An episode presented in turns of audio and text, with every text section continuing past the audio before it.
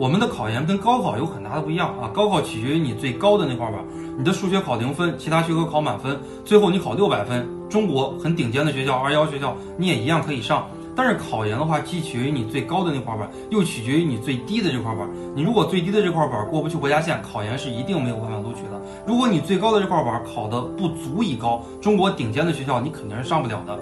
那么这就要求我们考研的学生在备考的过程中，千万不要偏出现偏科的情况。我们考研考这样的几门学科。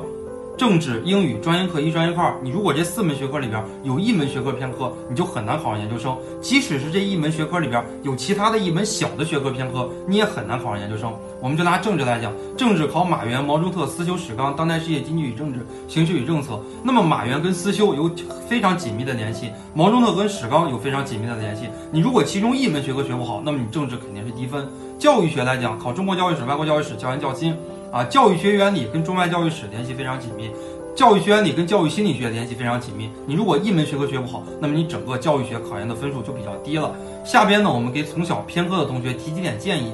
第一点呢，咱复习的时候千万不要有这种抵触心理啊，不要觉得我从小数学学不好，那么我考研的数学我就一定学不好，我心里就非常抵触这个数学。你越抵触越学不好。第二呢，我们在复习时间上一定要具有倾向性。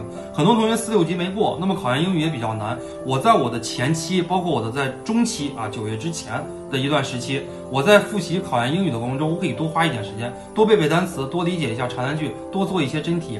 第三呢，就是我们一旦进行了攻坚战，时间也花了，我们的资料也买了，报班也报了。一旦这门学科还学不好的话，我们要在九月之前果断放弃。如果在九月之前果断放弃，换一个自己能够学得懂的学校和专业，还有冲击名校的可能性。那么如果在九月之后再换的话，冲击名校的可能性就比较小了。那么从考研开始，改掉自己偏科的坏毛病吧。